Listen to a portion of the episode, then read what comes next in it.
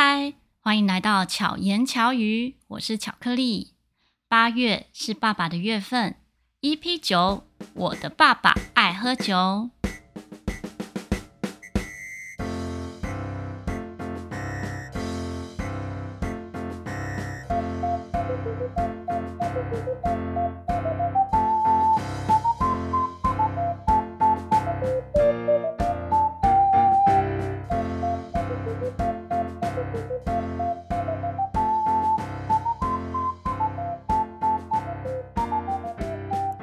近过得好吗？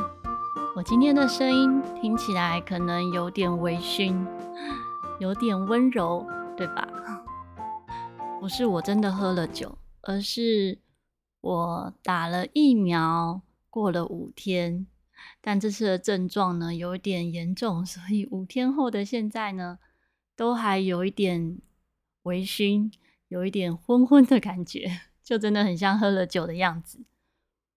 那今天呢，也是因为刚好经过了父亲节，在我休息的这五天中，一直躺在床上，然后又有这种好像自己是什么事都不能做的感受，这时候就又想到了我的爸爸，所以呢，这一集就要来跟大家分享我的爸爸，也就是我的前世情人。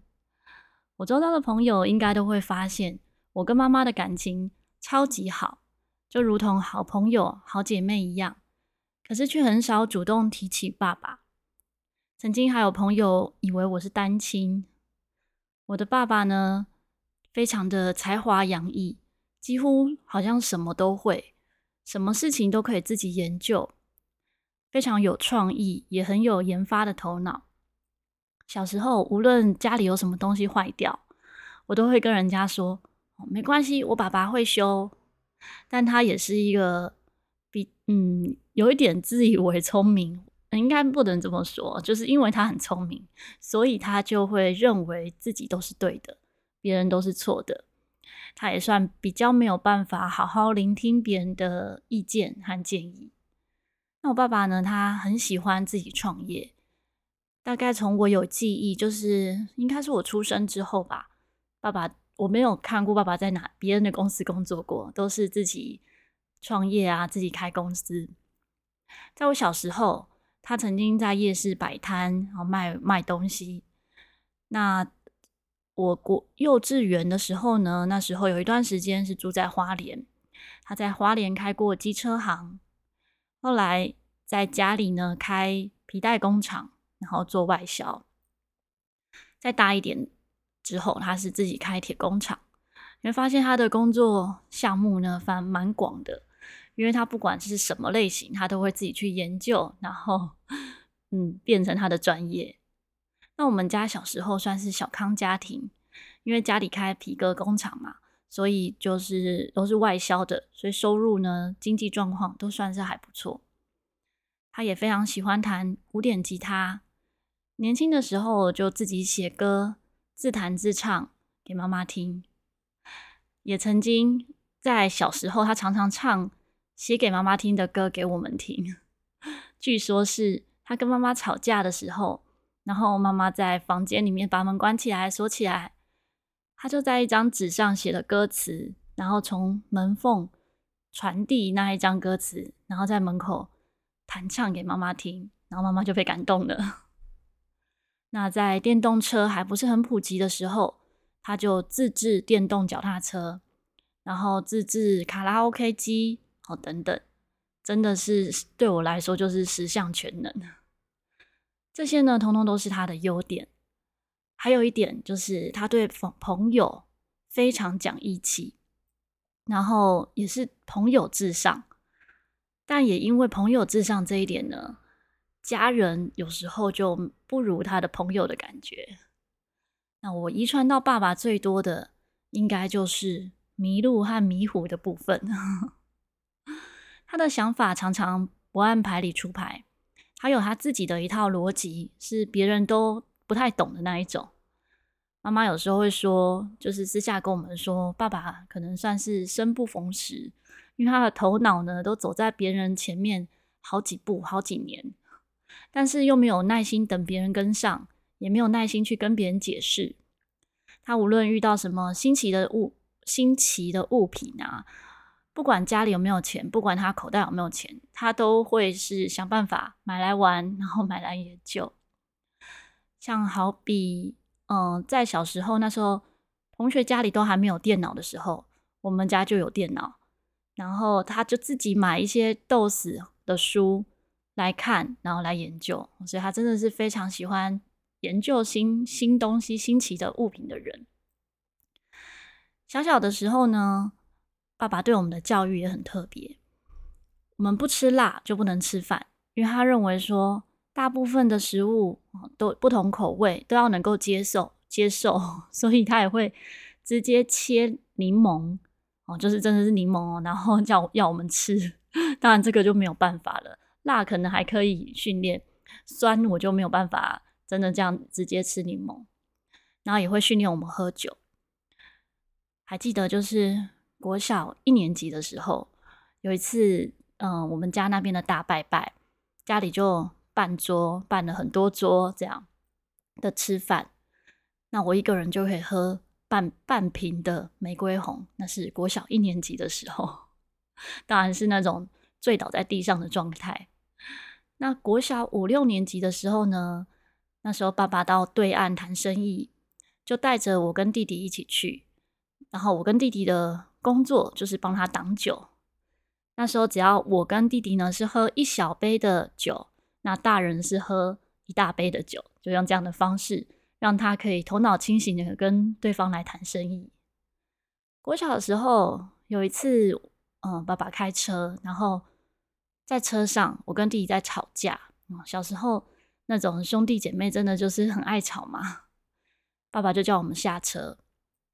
那时候还记得，就是真的很黑，外面路上都没有什么人的那种路上。他就叫我们躺在马路上，等着车子碾过去。他说：“你们要再吵哈，就是直接这样躺着。”当然，妈妈就在旁边制止。然后又有一次呢，是在家里面跟弟弟吵架，他就把我们两个关在一个房间里面，给我们一人一把刀，要我们骂一句就砍对方一刀。于是我们就再也不敢在爸妈面前吵架。小时候，爸妈呢常常做生意都比较晚回家，就是可能去。客户那边啊，然后就是到晚上，就是我们小朋友自己在家。可是我跟弟弟不管吵得多凶，不管呃有没有呃动手动脚，一定都会在爸妈回家之前和好，而且我们还会先写和好协议书。国小的时候，爸爸到大陆经商几年之后就失败，那时候的家里的一切经济呢，都是靠妈妈。在家里就是继续工原本的铁工那个皮带工厂的工作。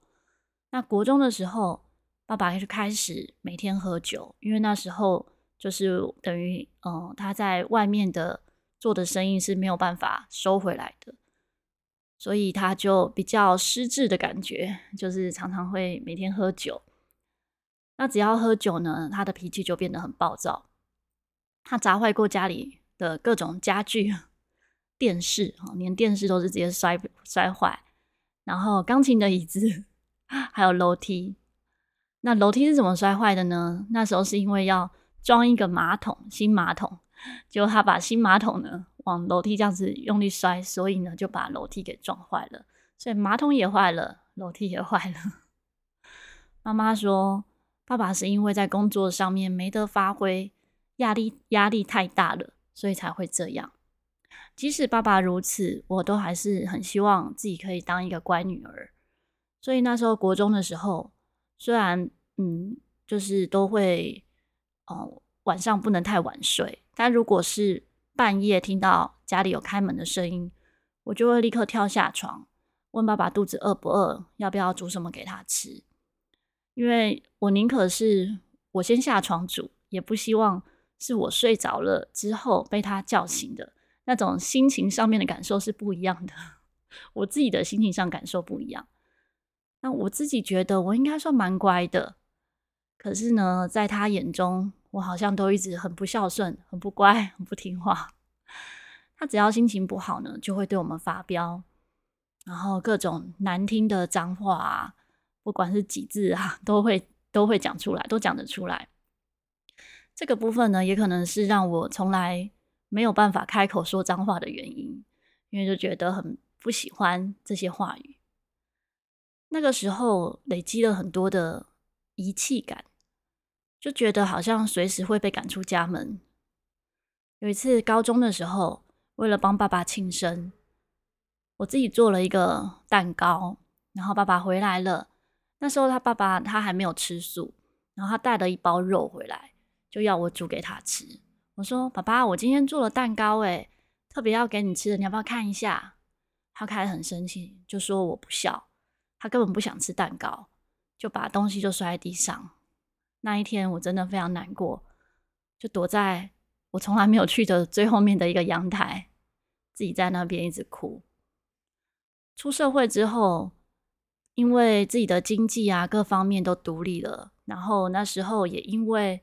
嗯，高中开始工作赚钱，就是一边支应支付自己的学费，然后一一边支应着生活费。所以出社会之后呢，跟爸爸的争吵还是很常发生。我工作总是会到很晚，那时候的教课呢，最晚有到晚上十点或十二点。可是即使早一点结束，我也不会想提早回家。一部分的原因也是这样，大部分跟爸爸的争吵呢，都是来自于可能爸爸会莫名其妙就骂妈妈，然后为了帮妈妈说话开始的，那爸爸就会认为说，哦，我们都是站在妈妈那一边，或者有时候呢，他会是无缘无故的乱骂，那时候常常会觉得，为什么爸爸妈妈不离婚啊？如果离婚的话，我们家不就干净安静多了吗？我也不用再理会各种。可能因为爸爸产生的各种债务，生活可能也会轻松一点。后来有一次，FB 他加我好友，我也一直都没有按同意哈，没有按确认。直到有一天晚上，我做梦梦见爸爸过世了，醒来的时候，那个感受很真实。那时候也开始去思考，如果我不好好珍惜现在跟爸爸的相处。等到他真的不在的时候，我想要好好相处，可能也就没有机会了。我也一直相信，如果我是在这样的原生家庭下长大，很可能会复制这样的原生家庭到我后来的家庭生活。如果我是在爸爸身上应该要学习的课题是没有完成的话，这些课题也很可能会在其他地方再次出现。因为这个梦，我就决定加爸爸 FB 好友。然后也因为这个梦呢，让我发觉自己并不是不爱爸爸，而是我有多在乎他。爸爸的酒量很好，但是酒品不是很好，在每天每天这样喝酒的灌溉下，他就开始出现了幻听幻影。就医之后呢，就发现是酒精中毒，住院住院了一段时间。那时候在家人啊跟爸爸的一些朋友的鼓励下。最后，他终于戒酒了。人家说，女儿是爸爸的前世情人，可是情人的相处呢，总是有各种状态，不一定都是甜蜜的。甜蜜的这种情人相处呢，是在爸爸生命结束前的最后十几天，我才逐渐感受到。那时候呢，爸爸得的是分化差神经内分泌肿瘤。是一个罕见的癌症，而且无药可医。他发现的时候已经是末期了。原本爸爸是不想要接受治疗的，但是医生打电话给我，跟我说，如果爸爸不接受治疗的话，是完全没有机会，可能几周之后就会离开这个人世。那如果有治疗的话呢，可能还有一点希望。所以他经过了五次加两次的化疗，一开始的情况还算不错。但是最后身体的体能就越来越下降，然后没有办法控制，因此就住院采安宁和缓的医疗。在住院的后面的这个期间呢，他有时候昏睡，有时候会清醒。可是只要他一清醒，就会开始呼唤我的小名，我会握着他的手，听他说话，然后跟他说话。我们说话的话中呢，有时候会有说有笑，但也会含泪。这段时间是这辈子跟爸爸说最多话的时候。他会说：“你过得好吗？你现在住在哪里？我对不起你，让你辛苦了。”会摸着我的脸说：“你好漂亮哦，你好可爱，我好爱你。”最后的几天呢，我临时跟所有的学生请假。整天都待在荣总，每天都觉得时间过得好快。明明没有做什么，一大早到医院，转眼又变半夜了。我想要记得爸爸说的每一句话，所以爸爸一边说着，我就一边用手机记录着。他知道我跟学生请假，就说太好了，我们可以一直聊天到晚上。就这样握着我的手，一直舍不得放开。有时候我会一下子抱抱爸爸，一下子亲他的额头，弯腰靠近他的时候，他要我靠再靠近一点，他也亲亲我的脸颊。这些举动呢，也是长大以来第一次这样互动，也是第一次这样被爸爸关心。很多关心爸爸的好朋友呢，会前来探视他。爸爸对大家说的话呢，都是很多很多的鼓励跟善言善语。谢谢他的朋友，然后也会跟他们说：“啊，不好意思，拍谢啦，对不起，我要走了，再见。”人生中最重要的四件事情：道谢。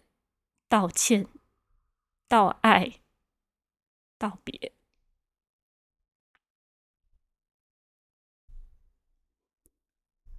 我很感谢爸爸，在最后的时光让我感受到父爱。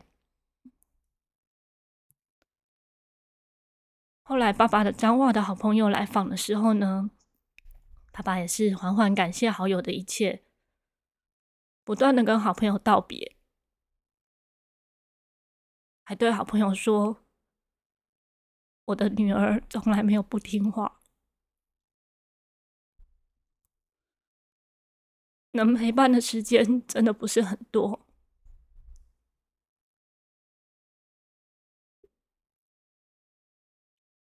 但是我很开心，就是这一段时光呢，可以用满满的爱跟微笑。”好好的珍惜着最后的时光，能够说爱的时候好好说，而且又把爱表达出来。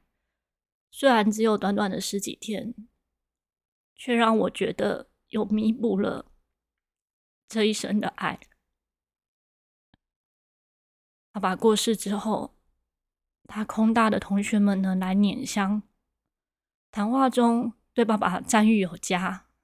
佩他很，他们都很佩服爸爸的求知和求学的精神，以及对同学们热心付出。他们说，爸爸时常透露自己很幸福，有一个超棒的太太，太太非常孝顺婆婆，也对自己百般照顾。他的儿子女儿也很乖巧，但是这些爸爸从来没有对我们说过。从小到大，他没有说过夸奖我的话。小时候，我都不敢在家里弹钢琴，因为只要弹钢琴呢，他就会就就会开始指点说这里弹不好，那里弹不好。所以，我也没有真的在他面前好好的演奏弹奏过。但是长大后的每一场音乐会，他都一定会。邀朋友们来听，爸爸呢，绝对是一个好人，他也绝对是可以当好朋友，但是他不是一个及格的老公和爸爸。爸爸答应过我很多事情，都没有做到。小时候，他说他要做一个溜滑梯，可以从家里的四楼溜到一楼。我家里是从一楼到四楼的。他说这样子，我如果要从四楼去买东西的话，一下就可以到一楼了。但是长大，这个溜滑梯还是没有出现。小时候到长大，我都不想要成为跟他一样的人，因为他不守信用，所以我都对自己说，我要说到做到。即使是答应过学生很小的事情，我也一定要记得。因为他很爱喝酒，所以我滴酒不沾。他桀骜不驯，不在乎别人的感受。所以我要有同理心，要感同身受。他只想当老板，却没有衡量自己适不适合。所以我一开始呢，对于跟商业有关的事情都蛮反感的。我知道自己不适合当老板，所以如果是合伙的工作，就会放心的信任合伙人。他太重视朋友了，所以我一直提醒自己。除了爱朋友，我要更爱家人。他觉得天塌下来都有别人顶着，所以无论有多少债务，他依然都可以过得很自在快乐。这也许就是他很好命的一部分，也是我们其他人要学习的部分。但无论如何，真的要非常感谢爸爸，让我成为现在的我。虽然从小得到的父爱不多。但是在最后的这些陪伴中，真的有满满的幸福感。我也在这其中呢，化解了对爸爸的种种埋怨。至少现在回想起爸爸，不再有以前的愤怒感。而且呢，从小在妈妈身上，我就得到了满满的爱。妈妈常说，无论爸爸有多么不对，身为儿女的我们都要好好孝顺，因为。孝顺是我们该尽的本分。非常感谢一切的感受和体会。生命真的是很无常，所以一定要好好珍惜当下。爱要说出口，表达出来。我常常会梦见爸爸。我本来就是很会做梦的人，所以呢，爸爸、外婆啊，一些我很爱的人都会在我梦中出现。在梦里出现的时候，他们有时候就是跟生前的时候一样，看起来都很健康。在可可夜总会里面有一句话说：“如果能记得，他就会永远在。”以前我都觉得我最不爱爸爸，我不喜欢他，讨厌他，甚至是觉得没有这个人，我们家应该就会很好。可是有时候。我们不喜欢的人，可能对我们来说是最重要的，只是自己没有发现。无论如何，我们都要好好的爱自己。在原生家庭中，每个人都有不一样的课题。我相信其中的能量呢，都能够让我们成为更好的人。可是，首先要先好好化解掉自己心里的结。那么，无论是什么样的状态。都可以成为生命中的助力和动力。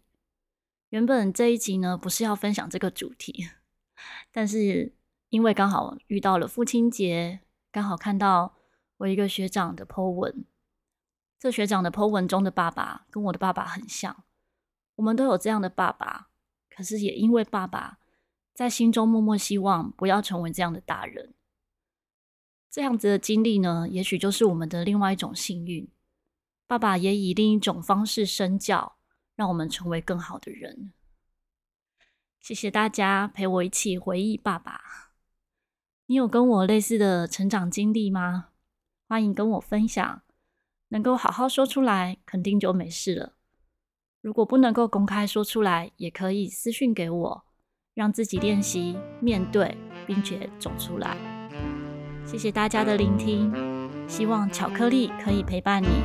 巧妙克服生活中的压力，我们下一集再见。